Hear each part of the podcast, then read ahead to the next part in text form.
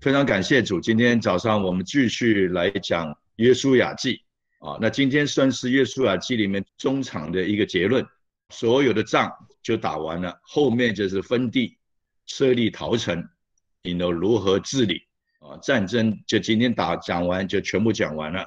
那我们首先还是要来读圣经，约书亚记十章二十八节。当日约书亚夺了马基大，用刀击杀城中的人和王。将其中一切人口进行杀灭，没有留下一个。他带马基大王像从前带耶利哥王一样。约书亚记十章四十到四十三节。这样，约书亚击杀全地的人，就是山地、南地、高原、山坡的人和那些地的诸王，没有留下一个。将凡有气息的进行杀灭。正如耶和华以色列的神所吩咐的，耶稣亚从加迪斯巴尼亚攻击到加萨，又攻击歌山全地，直到基变。耶稣亚一时杀败了这些王，并夺了他们的地，因为耶和华以色列的神为以色列征战。于是耶稣亚和以色列众人回到吉甲的营中。以上。好。那后面就是十一章的十六到二十节，还有十二章的六节跟二十四节。约书亚夺了那全地，就是山地一带、南地、歌山全地、高原、亚拉巴、以色列的山地和山下的高原，从上希尔的哈拉山，直到黑门山下利巴嫩平原的巴利加德，并且擒获那些地的诸王，将他们杀死。约书亚和这诸王征战了许多年日，除了激变的立位人之外，没有一城与以色列人讲和的，都是以色列人征战夺来的。因为耶和华的意思是要使他们心里刚硬，来与以色列人征战，好叫他们尽被杀灭，不蒙怜怜悯。正如耶和华所吩咐摩西的。第十二章的第六节跟二十四节。这二王是耶和华仆人摩西和以色列人所击杀的。耶和华仆人摩西将他们的地赐给流变人、加德人和马拿西半支派的人为业。第二十四节，一个是德萨王，共计三十一个王。阿门。好，做神的施工都需要每一位的陪搭，没有一个人可以单独的去完成神的施工。所以教会就是个肢体，我们希望每一个都参与这个肢体的里面，因为将来我们一起得到荣耀。约书亚记到今天，我们要讨论到一个问题，就是他的战场到今天全部结束，就是说我给他起的题目是南征北伐，攻取诸城。后面的经节就讲到他们怎么分配产业，还有设立陶城，还有怎么治理。再一次诉说神的律例典章，引导还有约书亚最后回天讲啊。那今天是一个蛮重要的一个过程，所以我会将约书亚这几堂前面的这个九堂的课程，会跟大家做一个总复习。我第一个题目就讲到南征北伐，就是约书亚他打仗，迦南地虽然不大，但是对他们来讲，一个新的环境也是非常的险恶哦，因为他有。高地有山坡，有高原，有南地，它的温度是差是很多的。我去过以色列，以色列从北方的黑门山会下雪的，你呢一直下到死海尼罗河旁边，他们是阳光普照的，所以同一天的里面，它一年四季的温度都会出现在那里。所以迦南地就是现在的巴勒斯坦地，是全世界唯一一个地方。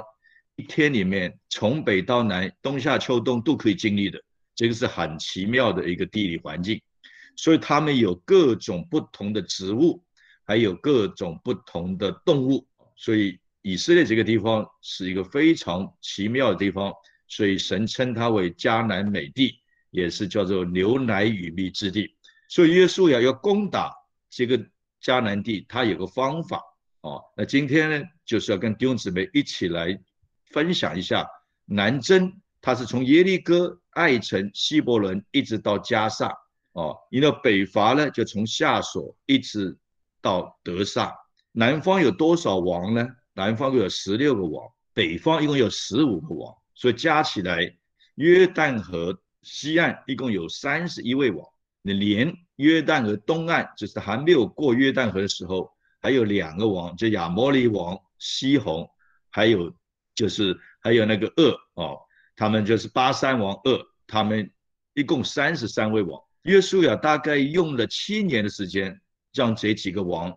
全部杀尽，所以今天要跟大家一起来分享。我们知道说，从摩西带领以色列人出埃及，经过红海，到了旷野。当他们到了加底斯巴尼亚的时候，他就打发十二个探子进去，就要看看到底迦南美地是不是神所说的牛奶与蜜之地啊？这个事情，领袖提议，摩西也同意，神也同意。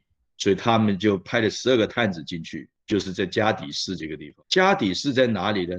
它是靠近巴勒斯坦地的南方，在寻跟巴兰的旷野之间。因为南方大部分是旷野，它就是在巴兰旷野跟寻旷野之间。所以地理环境对我们来讲读圣经很重要。所以以前我们训练童工的时候，会叫他读人事时地物。哦，你讲到不能凭空在讲，也不知道也连不起来。你的地点在哪里？时间是什么时候？让听到的人能够根据你的思维去了解你在讲什么。所以他就打发进去。我们知道结果，他们进去以后，一共四十天，观察了四十天，就看看迦南地的物产，还有所住的人，他们就回来报告。就是在加底斯报告他们看到的情形，有十个探子，他说那边的产物真的太好了。他们一串的葡萄啊，我们一串葡萄用手拿就好了，他一串葡萄要两个人扛啊。现在结一个标志，成为以色列观光局的标志。说你去以色列观光局，它有个标志，就是一串葡萄两个人扛的哦，你可以买回来的，就是现在他们以色列啊这个观光局的一个一个一个标志。但是有个问题，产业很好，但是里面住的人，亚纳族人，可能跟亚玛利人这两种人，哇，好高大，像巨人一样。那我们跟他比的话呢，就好像蚱蜢一样。所以他们看到的环境，他们说的都是事实。但是另外两位看到的也是跟他们看到一样，因为他们去同一个地方，同一个时间。他说没有错，那边的亚亚纳族人跟亚玛利人很高大，但是没有关系啊。因为他们不是我跟他们征战呢，是神要跟他们征战啊！神已经将这个地赐给我们了。这边有个很大的属灵原则，我们会遇到很多的困难，生活上面，因为主耶稣说你们在地上有苦难嘛。但是你要知道，不是你去对付苦难，你对付不了苦难。你要在主里面，你要住在主里面，与主亲近，因为在主里面有平安。苦难是神去对付的。迦南里面的。亚纳族人、亚玛利人，我们后面知道是神为他们征战，不是百姓。百姓只是一个被动的，不能说是工具了，那个被动的诶一个军队而已。真正为他们打仗的是神。今天我们全世界这个防疫新冠病毒这么的猖狂，我们是尽我们的力量，最后是神来处理这个问题。二十世纪以来经历很多次的这个，不管是黑死病也好，西班牙流感也好，不管 SARS 也好，第这个非洲的病毒也好，都是人尽的力，人有精力研究啊、科学啊、疫苗啊、怎么预防啊，对对，戴口罩啊、隔离，啊这都是人在做的事情。但最后还是神决定，神处理。所以很多的疫情都是突然之间停掉了。所以这个要我们告诉你，这环境里面是有难处，但是我们要谦卑的来到神面前，我们该做我们的事，但真正为我们征战的。是神，所以另外两位就是加勒跟约书亚，他们报告的事项跟他们另外十位是完全一样的，但是每个人心里面的态度不一样。我们的态度决定我们的高度。你觉得你自己很没有用，你的高度就是没有用的高度。你觉得你自己很有用，很有自信，那不是骄傲，自信跟骄傲是不一样的。骄傲是没有讲到有，自信是有多少说多少。所以你。你看到的自信，你正面的态度，你每一件事情遇到就不一样。同样，我们现在会遇到新冠病毒，在家里隔离，在家里不出去，公司行号很多的产业都有停摆，都非常的辛苦。如果我们看到是悲情的事情，那所有东西都很悲观。但是我们可以从另外一个角度来看，对我们基督徒来看，我这段时间我可以更多时间亲近我的家人，我更多时间来亲近神。所以，我们每天差不多都有网上的信息与弟兄姊妹一起分享。如果你不是基督徒，你也可以用这段时间思考你的工作。可能有些工作真的是疫情时间没有办法，但是你可以思考怎么样改变。没有一个时代是不能发展的。在太平的时代，可能跟着别人做就好了；但是在困难的时代，你可能有自己的想法，你可能有些创意。我们人生仍然可以走的，就是态度决定你的高度。约书亚跟加勒他说，虽然他们很高大，他并没有说那十个。探子撒谎，他说他们很高大，但是神已经将这个地赐给我们了，我们应该可以得地为业。但是其他人不同意，还要用石头来丢死他们。所以最后他在加底斯只差一步就可以进到迦南地，因着人的信心不够，不要主，不相信神，所以他们在旷野漂流四十年。这个就是。加底斯的故事，你 know，四十年后到了最后一站，就叫石亭。他们在最后一站，仇敌还是不放过他们，让以色列人跟摩亚女子行淫，而且拜他们的偶像。摩亚的偶像就是巴利，拜他的偶像。为什么这样做呢？因为仇敌攻他们，因为他们最后要离开旷野，仇敌还不放过他们，攻击他们，让他们与外邦的女子摩亚人行淫，拜他们的偶像，所以神就发怒。所以你会知道，神是会发怒的。很多教会都讲神的爱，很少讲到神的公义，这是廉价的福音。因为只有讲慈爱，没有神的公义，这个慈爱是不值钱的。因为你不知道得不到，你有多大的危险。你没有讲到审判，没有讲到公义，所以你传的是个廉价福音。他觉得说，我得到无所，我不要啊，现在不要啊。但你要刚他知道，你不要是将来要接受永远的审判，所以神会发怒的。发怒那一天，虽然有大祭司以利亚撒的儿子菲尼哈在那面祈求，但是那天神降下瘟疫，一样死了两万四千人，就记载在民数记二十五章里面。你看今天他们也到达最后一站石亭的时候，他们要准备过约旦河，但是摩西死了，就是约书亚记第一章的故事。摩西的帮手嫩的儿子约书亚，神。要立他为领袖。当神要我们做事的时候，神一定先给我们权柄。所以有事工作，你不要担心，你不要说你不行了，你行了。我常常说，全世界都知道你不行了，就是你自己不行了。所以神要兴起环境，要你知道你行不行了，你就答应就是了。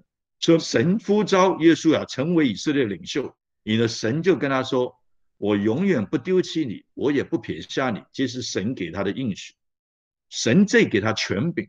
你一生的年日，没有一个仇敌能够在你面前站立得住。就是你面对任何仇敌，你都会赢。为什么？因为耶和华与你同在。今天我们的人生也是一样，我们可能遇到很多的困难，很多的难处。你要相信神永远不撇下你，也不丢弃你。如果你为神做工，如果你躺在地上、躺在床上，我不知道。如果你是被神兴起的器皿，不是考虑自己的能力。乃是考虑神的信使，他永远不会丢弃你，不会撇下你。他跟约书亚所讲的话也是对我们说，所以约书亚就起来执行这个命令，他马上处理，告诉以色列所有的领袖，你的领袖告诉所有的百姓，我们再过三天就要过约旦河了。你看，行动很重要，不是神说了，你的人祷告了三年都没有行动，对不对？不。我们常常一个一个推辞啊啊！我要祷告看看，对不对？等候神。我常常说啊，不要等候了，神在等你啊。我们不做事不传福音，每天都有人灭亡。如果我们不传福音的，所以约书啊，马上行动。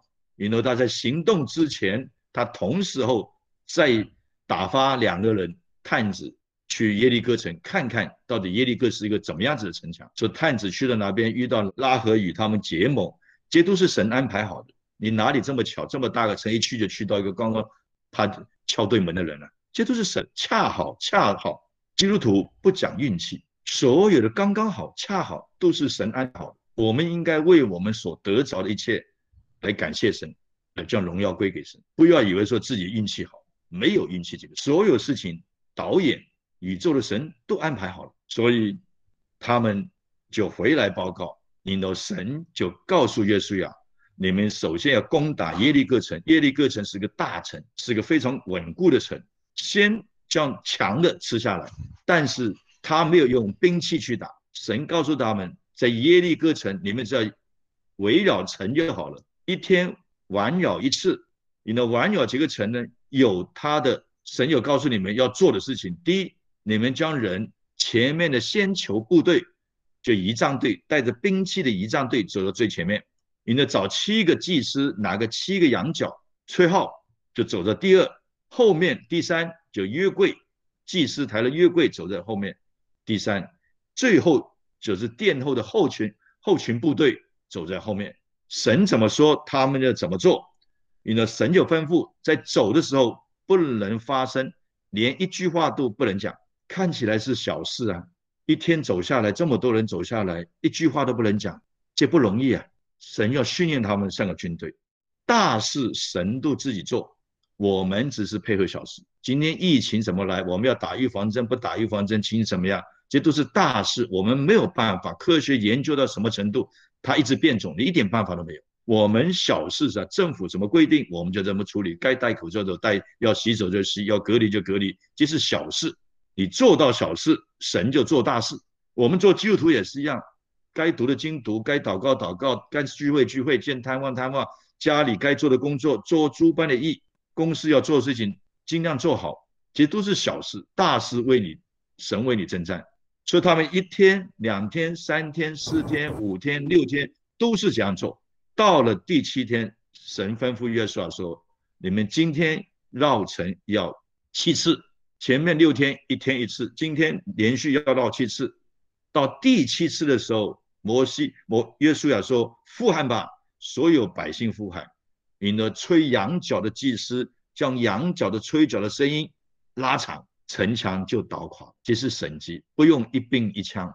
引了神要告诉他们，耶利哥城里面所有的金银铜铁要给归耶和华为圣，所有的人跟家畜、牛羊、驴全部要杀尽，已经吩咐好了。但是他们打完仗以后，要面对下一个城的时候，叫爱城。他们觉得爱城很小，只要派两三千人上去就可以解决。然后派三千人上去，最后大一派土地。然后当耶稣亚知道这个事情，他就撕裂衣服，撕裂衣服代表伤心悔改，披麻蒙灰跪在地上，就求告神，到底为什么？因为耶稣亚不知道，在攻打耶利哥城的时候，既然有人拿了。不应该拿的东西，叫做刀灭之物。神说都不能拿，他们有人拿了，但耶稣亚不知道，他不是神，他是领袖而已。教会一样同行，教会如果有罪的事情发生，当然领袖很重要，敏锐性很重要。但我们还不是圣灵，我们不知道的时候，神会兴起环境要我们知道。教会也处理过这些问题。如果教会不处理这些问题，这些问题存在教会里面，这个教会就变成不公不义的教会。你讲爱也没有用。我已经讲了，教会是爱跟公义能够讲到平衡点，这就是最好的教会。只讲爱或者只讲公义都不符合神的心意。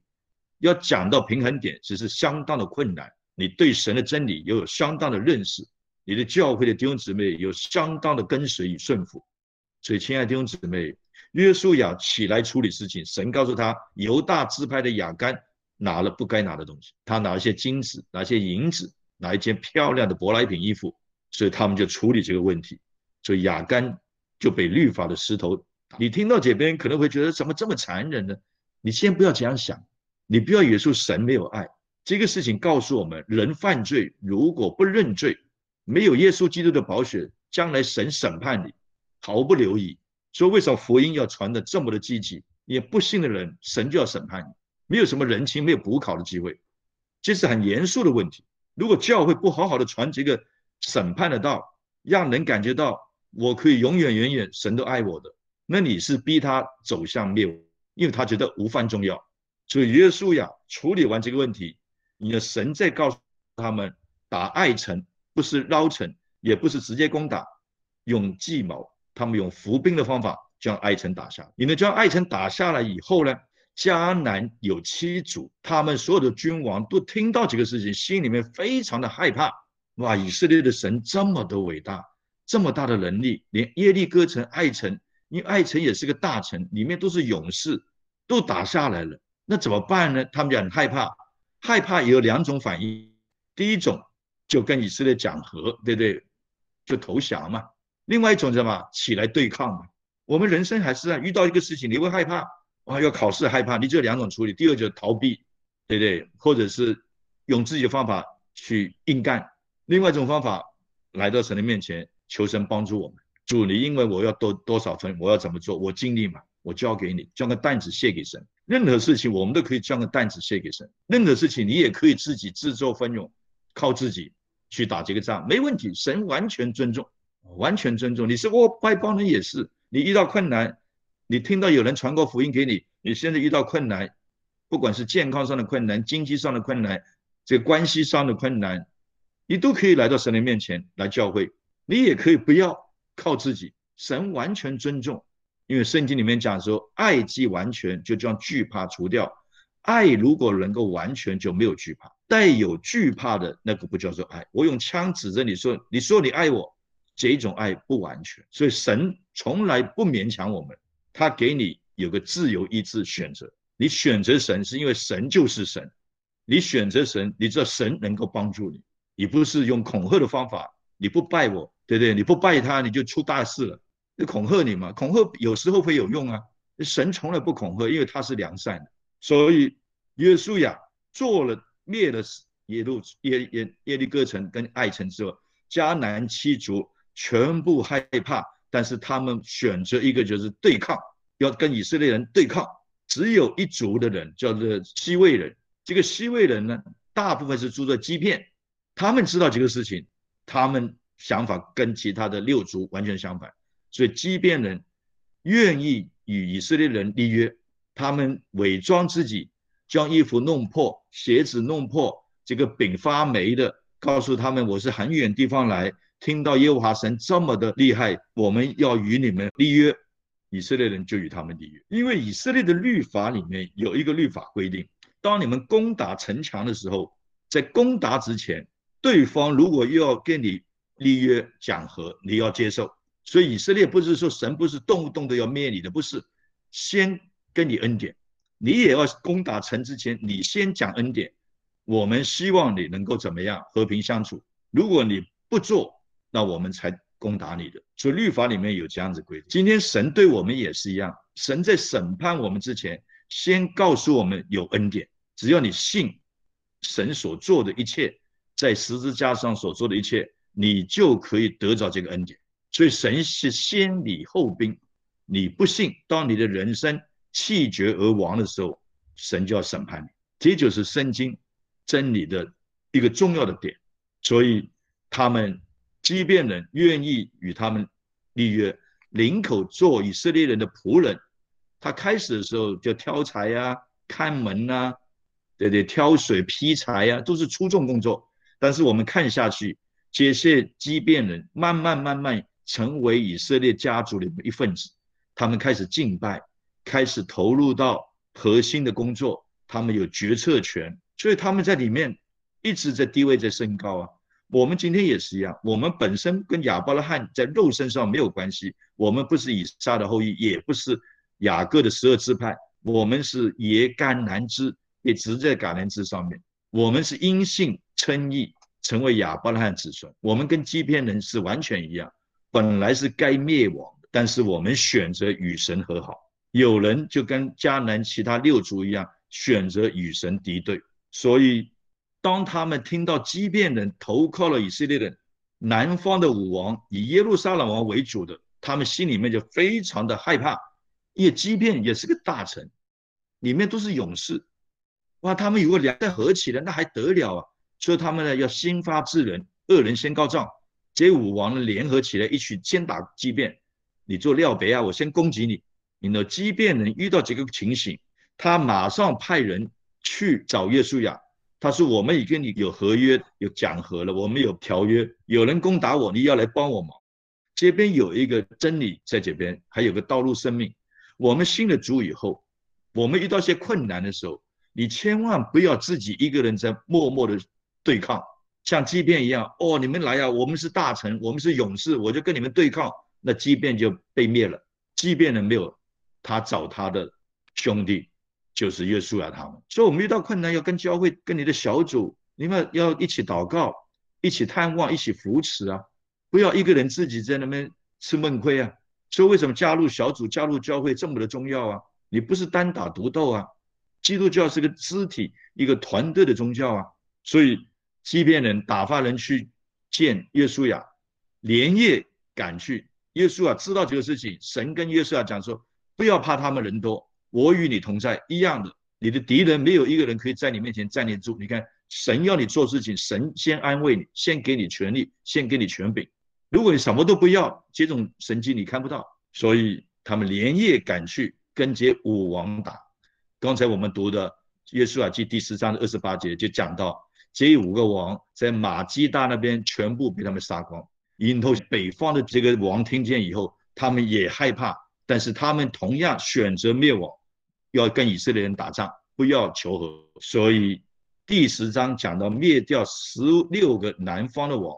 十一章讲到灭掉北方的十五个王，所以从夏所王一直打到德沙王。刚才我们读的十二章的二十四节，总共三十一位王，无论在山地的、南地的、高原的、山坡的人，就照着以色列神的话去执行。这个就是南京北伐，一共打了七年。你的下面跟弟兄姊妹讲，攻取诸城，为什么？很多人听到这个信息，觉得神对以色列人太太好了，对其他人不公平。那这边就告诉大家，到底神公不公平？住在迦南地的七族是韩的后裔，韩的后裔就是罗亚的第三个儿子闪韩雅佛，他是小儿子。神给他们是最好的地方，在那边生活。他的西面是地中海，他的北面是黎巴嫩，他的南面虽然是旷野。但又有红海，它的东面有约旦河，它围绕在这个里面，一年四季都非常好的时光，有不同的植物、不同的动物。你说神有没有恩待韩的后裔？有，但是环境太好了，迦南人所做的，他们拜的都是偶像，而且他们淫乱，对不对？想做什么就做什么。所以在六百八十五年前，神就要将这些地方的人全部灭绝，但神给出他们时间。六百八十五年，很多人问我，这我算了，我今天算给你们听。创世纪第十二章，神呼召亚伯拉罕，让他离开本地本族夫家，要我指定你去的地方，就是迦南地。那个时候，亚伯拉罕离开米索不达米亚，就是他住的地方。他离开的时候七十五岁，他到一百岁才生一个儿子，叫做以撒。所以他在那边住了二十五年。相对神也给迦南人。二十五年时间，对不对？因为本来次地给他，如果马上迦南就就应该死的了。我将个房子给某一个人，我这个房子应该就捐给他，就给他了嘛，对不对？所以神还是很恩待迦南人。二十五年，因为还有后面的亚伯拉罕生以撒，以撒四十岁结婚跟李百家，六十岁生雅各，二十五年加六十年就八十五年了。因为雅各到他一百三十岁去到。埃及为法老祝福，因为他的儿子约瑟在埃及，因为在迦南发生大饥荒。那雅各在那边住了多少？从雅各开始算，以色列人在埃及一共住了四百三十年，再加四百三十。因为当摩西八十岁的时候，要领他们出埃及出埃及，在旷野四十年，所以二十五加六十加一百三十加四百三十加四十，就等于六百八十五年。神给足时间，这很重要。人家说神对以色列的很好，对这个迦南人不好，你就跟他讲什么不好？给你六百八十五年时间，要你悔改。而且当神的约书亚的军队来到兵临城下的时候，你们还可以和好，就像畸变人一样。但是他们仍然不要。今天用在新约的子民，神一直给你机会，有人传福音给你，有人送圣经给你，有人探望你，有人告诉你，你就硬着心不要。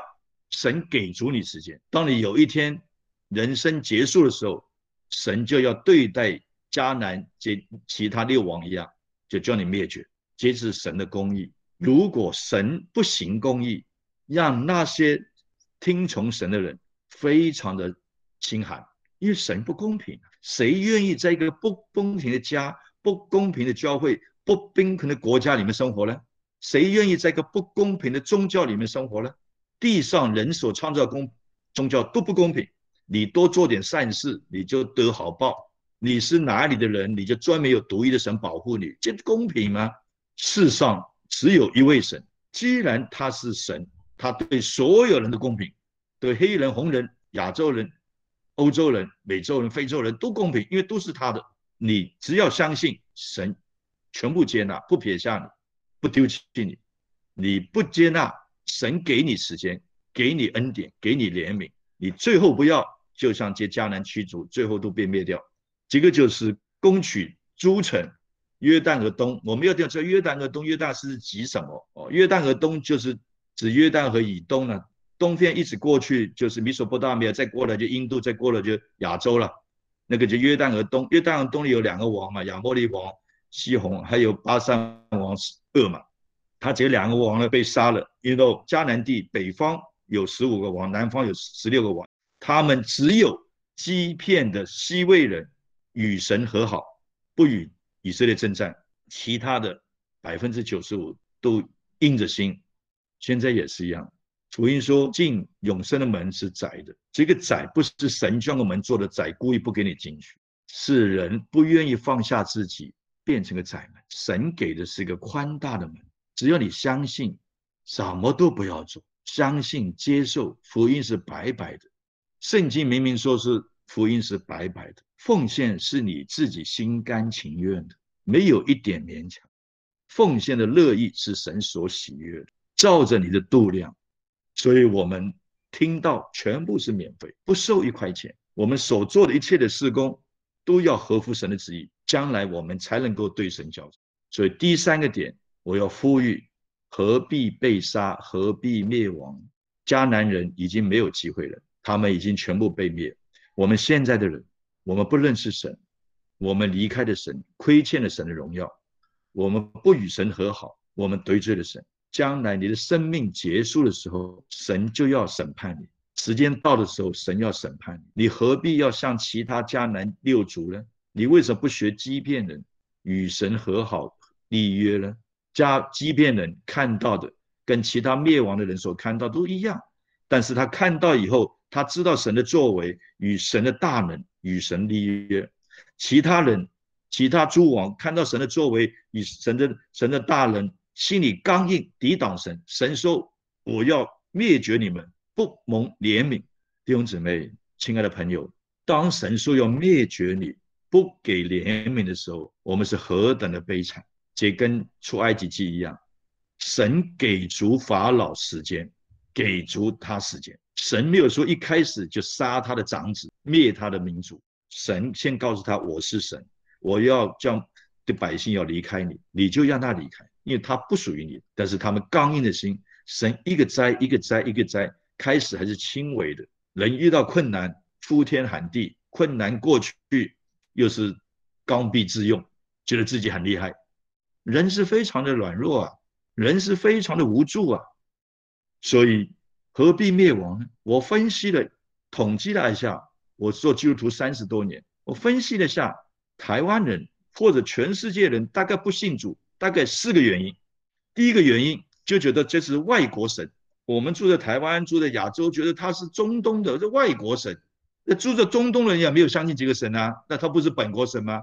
住在美洲、非洲的人，他们也是外国神啊。如果照你这样说，以地理判断的话。那中东人应该自己相信这个神啊，他是中东神啊，不是？所以这个第一个，他是外国神，这个是错误观念。这个神既然是宇宙唯一的真神，他就只有一个神，他选择从哪里开始做他的事工是他的自由，他可以选择中东，也可以选择非洲，选择欧洲，选择亚洲，这是他的自由。今天神选择亚伯拉罕在迦南地成为他的做工的起点，这是他的自由。所以没有外国神这个问题，他是不是外国神？他只有宇宙唯一的真神，是亚洲人的神，是非洲人的神，欧洲人神，美洲人神，南美洲人，澳洲人神，他是五洋五大洲的人的神，他只不过选中东来做开始，所以这个问题不成立。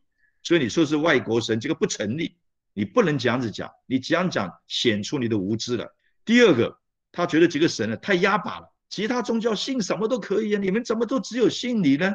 哎，我想请问你，他是唯一的。你能够说他压把吗？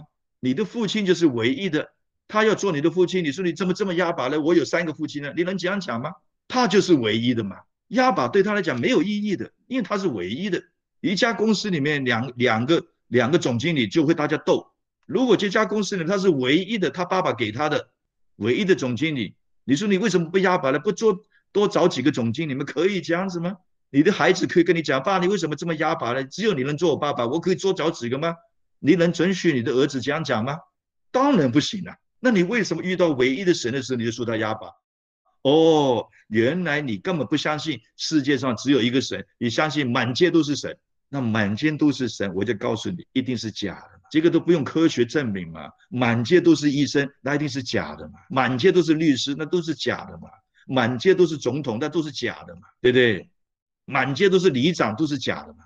哪里这么多人？所以你说他是外国神显出的无知来，没有这个问题。你说他是压把，这我我经过这么简单的解释，他根本不是压把不压把的事情，他这是他的身份，他是唯一的，就像你父亲是你唯一的，就是他的身份。第三个，哎呀，新的基督教不能拜祖先呢，基督教完全没有反传统，基督教注重孝顺父母。你的孩子如果信了主以后，你会发现他对你的态度完全不一样。因为基督教要人孝顺父母，基督教也要人吃果子享树头。我们会想念我们的祖先，一点问题都没有。但基督教里面有一个真理：你的祖先是人，他不是神。你可以纪念他，你可以办一个会、音乐会、演讲会，你写文章来纪念他，歌颂你的伟大的祖先，一点问题都没有。就完全不得罪神，但是他是人，你不能当他神一样来拜，你不能求他来保佑你，保佑你的儿子，保佑你这个。如果他能保佑你，他就不用死了。人不能保佑任何人，所以你只要帮你祖先是人来纪念他，一点问题都没有。你不要当他是神嘛。其实我每次问这些。福音朋友，他说我知道他不是神了，你看他自己知道的，那就没问题嘛。那你说可不可以拿香啊？这种小枝小节了，对不对？你假设一个大家庭，他有十个儿子，有人长大了以后在非洲做事情，有人在印度做事情，有人在美洲、欧洲每一个地方去，你一年一度请他们回来，你请他们回来的目的就吃饭嘛。你管他用筷子啊，用叉了，用调羹呢，用手去拿了，这个不重要的事情嘛，就是小枝小节嘛。请他们回来是高高兴兴一起吃饭嘛，这才是目的嘛。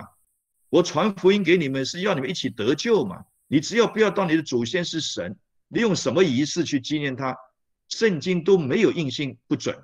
如果你讲不清楚这个真理的，你亏欠人。神说除我以外不能有别的神啊。我们有人尊重，我尊重我的老师，我尊重我的爷爷，没问题啊。但是你知道他是人，他不是神嘛，就是这个。问题嘛，所以前面三个问题说我们是外来的神，说不能记住。经过我几个解释，完全不是问题。如果你真的是个明理的人，你应该听得懂，应该马上受洗。如果你因为这三个问题，那我觉得大部分的问题都不是三个问题，这三个问题是个借口。第四个问题才是重要的问题，就是人不舍己，人不愿意放下自己，人要过人自己的生活方式。他觉得说信了耶稣。又要礼拜天聚会，又要祷告，又要读经，又要奉献，我的时间都不够用了，我的钱都不够用了，我怎么做这件事情呢？你看他不愿意放下自己，事情刚刚相反。当你真的认识这个神，这些事情不但只不是你的累赘，反而成为你的帮助。你信了耶稣，你接受耶稣，这是第一步，让你得到天国的护照。你得国的天国护照，你愿意与神相相识，你要去。跟与主亲近，你读经就要亲近神，祷告就亲近神，聚会也是亲近神。如果你真的喜欢，你拿了个美国移民护照，护照给你的白白的，你现在要不要去？那就你跟美国的交情了嘛。你有朋友在那边，有家人在那边，你又想去嘛。如果你第一次听到美国都是非常好的，你就愿意想看看嘛。如果你觉得很反感的，你第一你不会拿这个护照嘛。第二你去第一第一你去了一次，你也不会想再去嘛。同样道理嘛，不管你移民哪里，现在你移民天国嘛。现在教会就是讲神的话，讲天国的事情嘛。如果你今天移民天国，你想了解一下这些天国是什么，你当然会有兴趣去教会嘛，去参加小组嘛，去读一些这方面天国的书啊。这是很自由的事情，没有人会逼你的嘛。你信主以后，恩典白白的，你要怎么做，下一步是你自己的事情。我们建议你，你来多听，像我们越听越觉得这个神是真的，你就离不开他嘛。如果是假的，我一早就天气这么好就去去打球去了，去赚钱去了。这一定是真的，你才会愿意放下其他的嘛。所以最大的问题都是舍不了己以祭祖做借口，以外来神做借口。事实上就自己放不下自己，百分之九十九点九都是这个原因。所以你家里的人不信主，祭祖的问题我已经讲得够清楚了，也不是问题。外人神的问题也不是问题，因为他就是神嘛，宇宙都是他的嘛，他要在哪里发展，又是他的第一步嘛。他也不是哑巴，唯一当然是有点哑巴。你为什么骂你的脑呢？你怎么这么自私呢？只有一个脑呢？我肾脏有两个，牙齿有二十二十八颗，这左右手有两个，为什么脑只有一个呢？我可不可以两个脑？可不可以两个脑袋？你自己觉得很好笑嘛？那他就是唯一的嘛？你能怎么办呢？你不能说他独裁啊！所以你就知道，这些人不信主就是骄傲，就是不肯舍己，就像诸迦南诸王一样，他们知道神的。作为神的能力，他们就硬要跟神对干。他不学习畸变人，愿意与神和好立约。所以人为了自己，以为自己做自己，人做自己是最危险。我们在现在的社会里面，没有一个人可以为自己做一天的满足生。你吃的米自己去种，半年后才有米；你弄的瓦斯自己去做，我不晓得你能不能做出瓦斯来呀？你开的车你自己去研究。我不晓得你几年才能开到车。我们所有的生活都是彼此已经成全。今天神给我们所有的生活，神已经安排好了。没有空气，人能生活吗？天不降雨，人能够活下去吗？都是晚上，人能够工作吗？都是白天，人能够休息吗？这一切的一切都是神已经恩典给我们。所以，我们今天我在呼吁：何必灭亡？放下自己，像畸变人一样接受耶稣基督，成为我们的个人的救主。我今天分享到这里。